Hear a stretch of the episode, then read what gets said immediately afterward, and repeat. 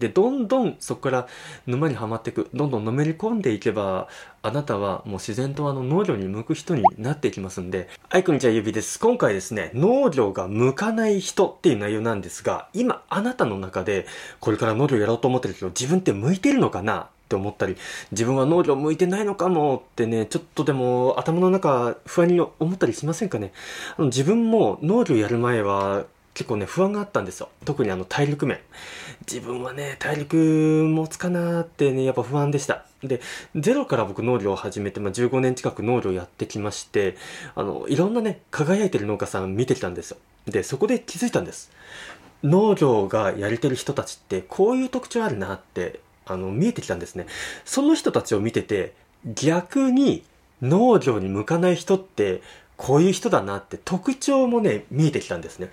ですので、今回の内容を聞いていただくことで、自分がね、あの、能力に向いてるかどうかの自己判断ができるようになって、で、そこの弱点を克服さえすれば、農業を始めてもね、順調なスタートを切り出せますんで、のびのびとしたね、農業ライフがその後待ってます。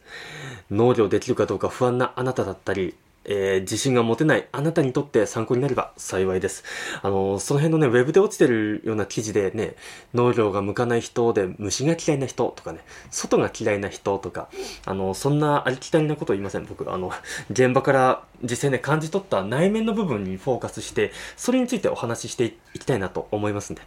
話の流れとしては、えー、まず結論として、えっ、と、能力に向かない人の特徴を全て挙げてから、えー、それに対して、それに対して一つずつ、えー、深掘りしていきます。次に、それらをね、確実に、あの、克服できる対処法を僕知ってますんで、それをお話ししていきたいなと思います。ちなみにあの僕能力にプラスになりそうなことを発信してますんで、今後お聞き逃しのないようにあのチャンネル登録とフォローのボタンの方、ぜひ押しておいてください。それでは早速本題なんですが、能力が向かない人、これどんな人か。特にね、こんな人っていうそういった特徴を挙げました。それが次の通りです。一つ目、一人で黙々と作業ができない。二つ目、自分で予定を立てられない。三つ目、協調性がない。四つ目、心が広くない。この全部で4つです。あれ？体力がない人とか虫が嫌いな人とかはあってねあの出てこないなって思われるかもしれないんですがあのねこれ結論から言うと本当ね関係ないですなんでそんなこと言えるのってね思われるかもしれないんですがあの実際にね僕がそうだったんですよあのそんな僕でも農業やれてるんでこれはねマジで関係ないですいやー、でもね、やっぱ体力本当にないんですよってね、あの、思われる方いらっしゃると思うんですが、こっちだってね、ヒョロメガネで、やっぱやってましたよ。あの、20キロの肥料袋をね、よいしょって持ち上げるときに、あの、持った途端に足がプルプル震えるぐらいなね、そんな感じでやってました。でも不思議です。農業やってればね、農業に必要な体力っていうのはついてくるんですよね。いや、時間ないですよってね、思われるかもしれないんですが、やってる方だったらね、あの、そこはね、無意識レベルで確実に体力はついてます。なので大丈夫です。農業やった分だけ、あの、その体力は確実についてますんで、安心してください。農業やってください。でもね、虫はどうもなって方いらっしゃると思うんですよ。苦手なんですよねって。僕も嫌でしたよ、最初。もう服のところね、ズボンの裾から、あれがね、上にこう向かって歩いてくるってなったら、もう必死になってこう振り払ったりとかで、うわーってなって、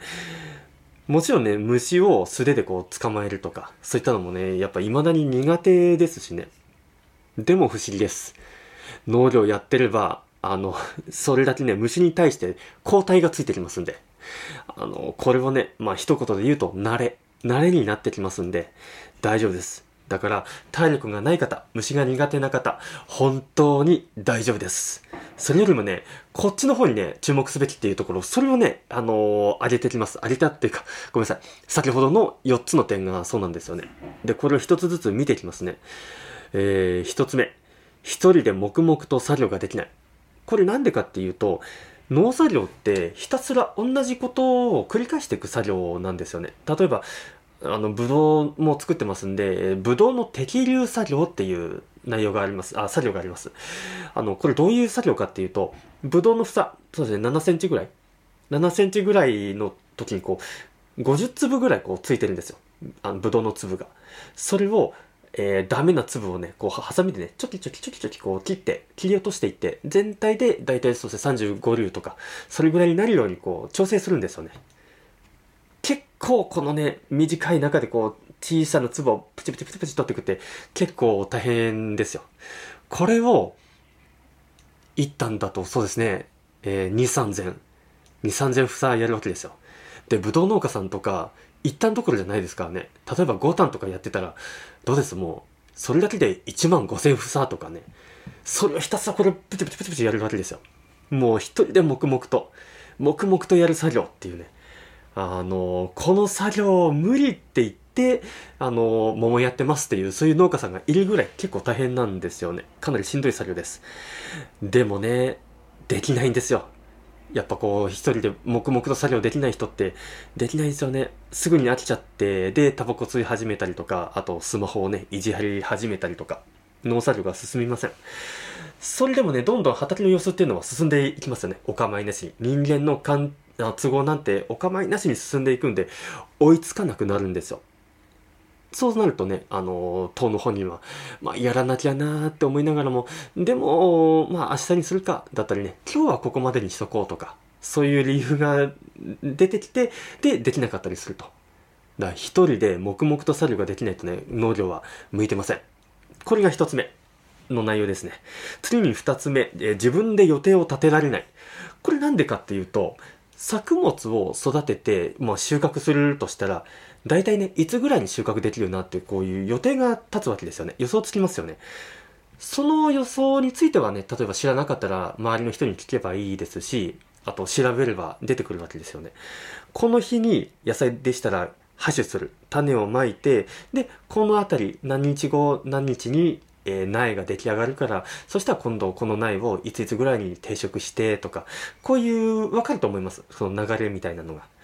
そのために、いつまでにこの作業を終わらせないといけないのかっていう、そういう予定を立てるってことがすごいね、大事になってくるんですよね。ね、あの作業、ね、あの作業、まあ、マルチ敷くためにはね、これぐらいかかるから、日数これぐらいかかるから、今のうちから、だってこの時から始めないと間に合わないなだったりとか、あの、そういった予定を立てるのは、農業やる上で必須なんですよね。でも、それができないとどうなるか。あの、すべてが、あの、後手後手に待っちゃいます。すべてがね、あの、もう追いつかないよってなっちゃって、で、しまいにはね、ないの植え付けが間に合わなくなって、ひょろひょろの苗だったりとか、あと、ね、防除したかったけど、手がつけられなくて、それで、ね、病気蔓延しちゃったとか、虫だらけになっちゃったってことになって、しまいにはいいものが収穫できないっていう、そういう風になっちゃうんですよね。これ天気もそうですよね。天気を読むっていうのも、あの、週間天気予報を見て、そこからね、あ、あの辺で雨だから、じゃあその前にね、この作業やっとかないと、だったりとか、いろいろあるわけですよ。でも、その場その場しのりで、その場その場で対処するっていうことをやっていくと、やっぱね、やっぱ後手後手になっちゃって、先を見越して予定を立てておくってことがね、うまく農業するコツだっていうのは、それ僕すごい実感としてあります。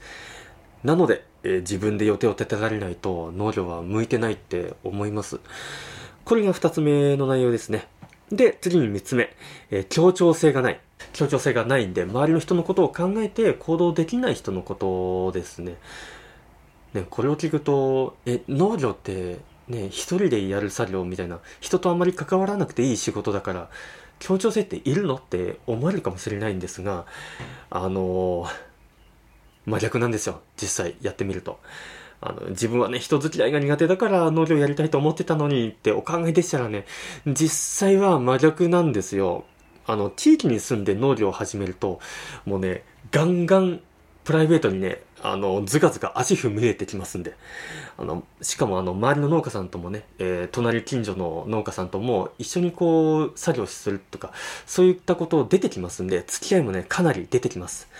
あの、これ僕が法人で初めてね、農業やった時のお話しさせてもらうと、当時、一軒家、えー、古民家に住んでたんですよね。で、そこ、鍵がかからなかった古民家なんですよ。もう全然、ガラガラってこう、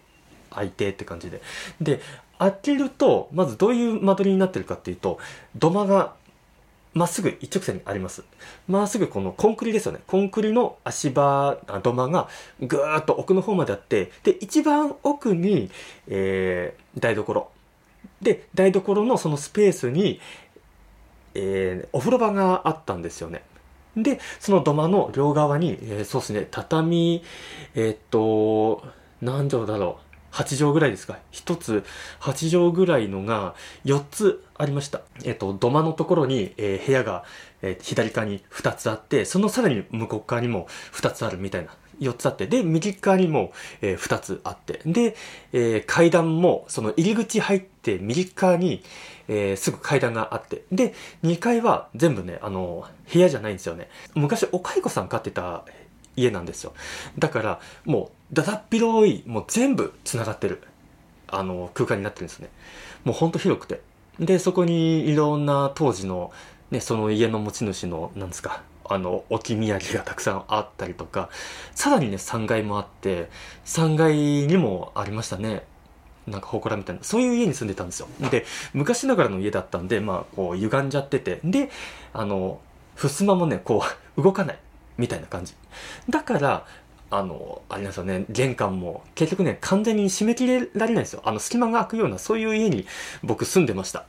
まあ、だからっていうのもあるかもしれないんですけれども、えー、とある夜ですね、僕はご飯を食べ終わって、よし、じゃあお風呂入るか、と思って、その、一番奥の土間の隣にある、えー、お風呂場にこう入ってたわけですよ。シャワーはないんで、えー、湯船のお湯でこうバシャバシャやりながらこう、温まって洗って、よし、出るかってね、ドア開けるじゃないですか。ドア開けたら、そこが、えー、台所なわけですよ。台所のスペース。ドア開けたら、目の前に知らないおばちゃんが立ってたんですよ。もうこっち、ええですよね。え？っと思って。で、知らないおばちゃん、あの、ビニール袋二つ、こうなんか、持って、こっち見てて、ああ、ごめんなさいね。なんか、玄関から、あの、声かけても全然反応がなかったから、入ってきちゃった、みたいな感じで言って。で、あの、自分の畑で採れた、このインゲン豆、すごい、取れちゃったから、これあげるねって言ってこう、入ってね、来たんですけど、あの、びっくりですよね。もう勝手に家の中入ってくるっていう。僕がここの地域で農業してても、ある農家さんのところに一緒にちょっと、えー、行こうっていう話になった時に、そうですね、A さんっていう農家さんと僕が、えー、B さん家に行くと。その時にももう A さんとかも本当ズカズカ入ってくるんですよね。あの、ピンポンも鳴らさずに、玄関のところで、あの、こんにちはってもう言わずに、とにかくガーって開けて、で、こんにちは、いる？みたいな感じで。もうね、そういう感じなんですよ。プライベートガンガン入ってきます。なので、えー、人付き合いもかなり出てきます。で、これなんでかっていうと、なんでこういう感じになってるのかなっていうと、農業ってやっぱ地場産業なんですよね。この地域でやってる仕事なんですよね。地域のお仕事なんで、自然とね、やっぱ人とのこう、和を強調する。仲良くやりましょうっていう、そういう風土があるんですよ。だからみんなね、えー、親族みたいな、そういう風風潮がありますんで、だからね、まあだからこそ、地域っていうものが成り立ってるっていうところもあるんですけどね。まあ、ここまで聞いてお分かりだと思うんですが、あの、人との付き合いめっちゃあります。あの、だからこそ、協調性がないとね、ちょっと厳しいです。でないと、やっぱ、ずっとね、よそ者扱いされたりとか、あの、ね、外から来た方であれば、新たにそこの畑で、そこの地域で収納する方であったら、ずっとね、よそ者扱いされたり、誰々さんちのせがれ、せがれさんはね、ちょっとあの人何なんだろうねってね、せがれさんであってもやっぱこう言われてるっていうのもね、やっぱ耳にしたりとかするんで、やっぱそれってやりにくいじゃないですか。ね、いやそんなん構わないよって思ってるかもしれないんですけれども、もうゆくゆくいろんな人とこう関わって仕事する、農業をするっていうこと絶対出てきますんで、そうなった時にね、やりにくくなってきます。で、それが度が行き過ぎると、昔でいう村八部、もう仲間外れ状態。になるんですよね。実際にうちの地域でも一人いますよ。もうあいつには関わるなみたいな感じでなってる人がいるんで。はい。なので協調性がないとね農業は向いてません。これが3つ目の内容でしたね。で、えー、最後4つ目、えー、心が広くないっていう内容なんですがこれどういうことかっていうとこの心が広くないっていうのはこう受け入れる心。こう、需要、需要体っていうんですかね、こう、受け入れる心が広くないっていうことなんですよね。で、どうして僕、こう考えるかっていうと農業って予測不可能なことが他の仕事よりもね断然多いわけですよね。やっぱ天候に左右されるっていうのもこれね皆さんあのご想像の通りだと思うんですがやっぱ農業っってね、順調に育っていたのに、強風でね、作物が倒れちゃっただったりとか、あと収穫間際でね、実が全部落ちちゃっただったりとかね、僕も動画でありましたよね、立て方動画で。もう、ボトボトボトボト落ちちゃってとか、割れちゃったりとか、雨で。そうなると、やっぱ手間暇かけて、愛情かけて、一生懸命やってきたのに、できなかった。取れなかった。ダメになっちゃった。こんなことになるなんてってね、やっぱ、かなり病むわけですよ。その事実を受け入れられる。ごめんなさい。この、その事実を受け入れられない。だからそれだけの、やっぱ事実を、あの、受け止められる心が広くないと、もう、あ、もう農業やりたくないってなって、それでもう、あの、もうやめようってずっと引きずっちゃったりとかね、するわけですよ。で、これが、あの、たまにだったらじゃなくても毎年ありますんで、毎年何かしらドラマが起こりますんで、うん、もう、これじゃあもう農業やりたくないってね、思ったりすると思います。あの、皆さんの中で、コロナが確認されてね、初めて緊急事態宣言みたいな、自粛しましょうみたいな、そうなった年、覚えてますかね？結構不安でしたよね。で、仕事もどうなるんだろうだったりとか、あの、健康面どうなるんだろうって、やっぱ不安じゃないですか。あの、農業って毎年コロナみたいなもんなんですよ。あの、この先どうなるんだろうってね、あの、不安になるような、そういった出来事が、あの、毎年出てきたりとか、ね、仕事なくなっちゃってる、どうしようだったりとかね、もうコロナで飲食店の業界もかなり振り回されたじゃないですか。で、辞めてくところも多いじゃないですか。もうほんと農業、それなんですよ。もう辞めてく人も毎年ね、これきっかけでもう辞めちゃう人いるだろうなっていう方もいるぐらいなんで、それはね、補助金もらえますよ。あの、コロナの時もね、いろんな制度出てきましたよね。あの、皆さん、やっぱ恩恵に預かったんじゃないですか。あの、事業主の方だったりだ、方はね、そういった補助を受けたりとか、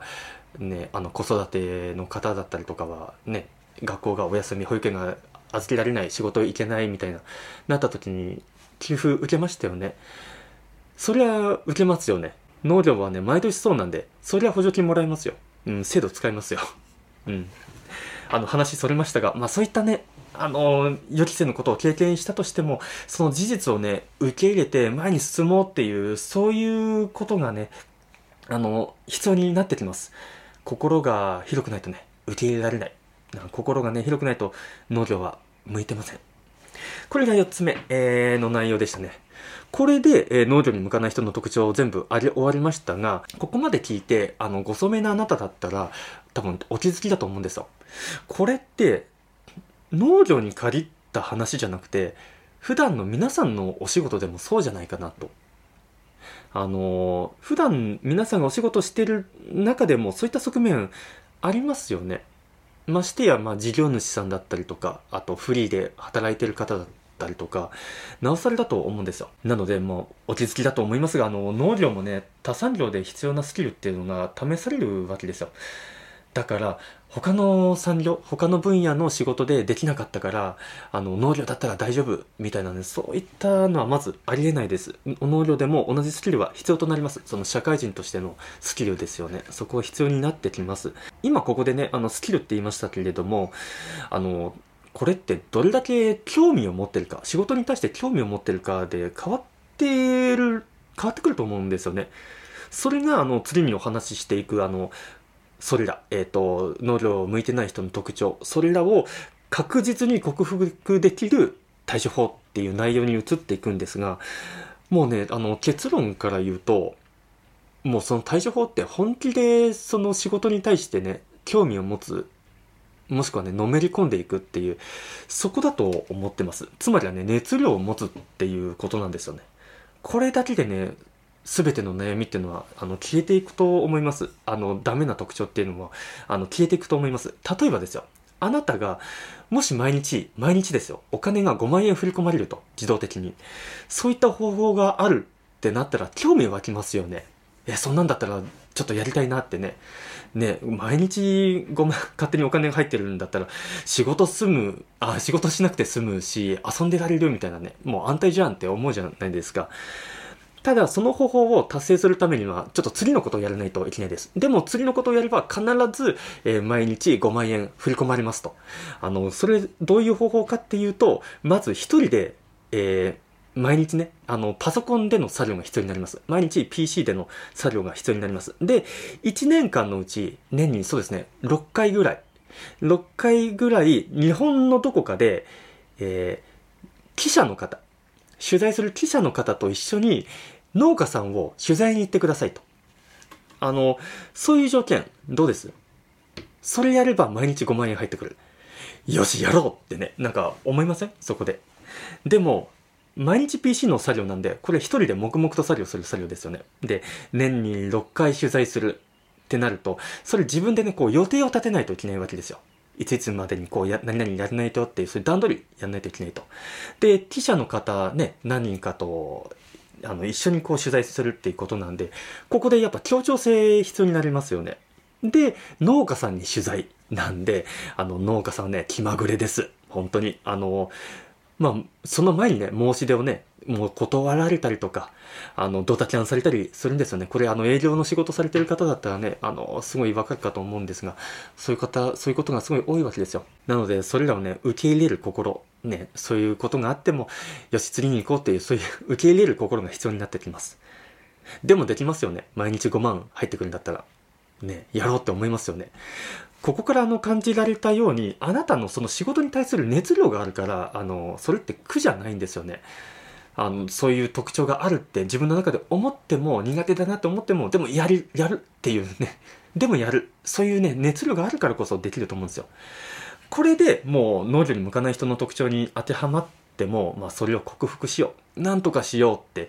あの、そうやって行動すると思います。なので、一人で黙々と作業ができないっていうんであれば、音楽聴いたりとか、ラジオ聴いたりとか、ね、やればいいんですよ。で、人がいるんだったらね、人が、人と一緒にやればいいわけですし、ね、あの、まあ、電話しながらでもいいですよ。そういった方がいれば。そういうふうに、あの、一人で黙々と作業するのが苦じゃ、苦だったら、そういうふうにこう、気を紛らわせるというか、楽しみながらやれる方法を見つければいいわけですよ。で、あの自分で予定が立てられないんであれば、あの、自分が予定立てなければいいんですよ。人から教わったものをそのまま完コピすればいいんで、そのまま模倣すればいいわけですよ。協調性がないんであれば、まあ、すぐにね、そんな、打ち解ける必要はないです。ね、あの、挨拶から、会釈から始めればいいんですよ。だって、あなた多分家族とお話できるじゃないですか。話せるじゃないですか。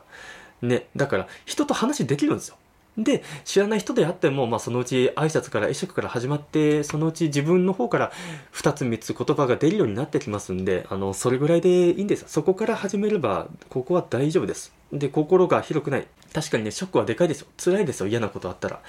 で、もう、まあ、必要だったらもう一日中もう凹んでればいいです。病んでればいいです。で、塞ぎ込んで家からもう外出ないみたいなね。そういうふうに一気に落ちてしまって、で、塞ぎ込んでて、で、その日の寝る前に、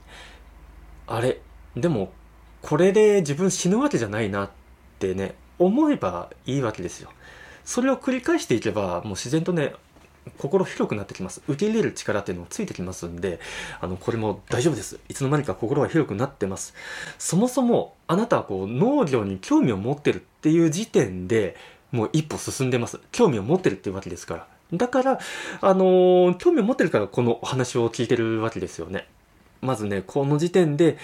えー、向いてないっていうことには当てはまりません。はい。前に進んでます。興味を持ってるんであればね、自分の思うがまま、いろんなこと調べて、で、いろんなことに触れて、いろんな人と話して、で、どんどんそこから沼にはまっていく、どんどんのめり込んでいけば、あなたはもう自然とあの農業に向く人になっていきますんで、大丈夫です。ここまで聞いているんであれば、あの、あなたは農業に向いてる人になってますんで。はい。こんな感じで農業にプラスになりそうなことコンテンツにしてますんでえ、参考になりました YouTube ご覧の方は、えー、グッドボタンとチャンネル登録をぜひよろしくお願いします。音声、ポッドキャストをお聞きのあなたは、フォローの方ぜひよろしくお願いします。はい。では、また別のコンテンツでお会いしましょう。終わります。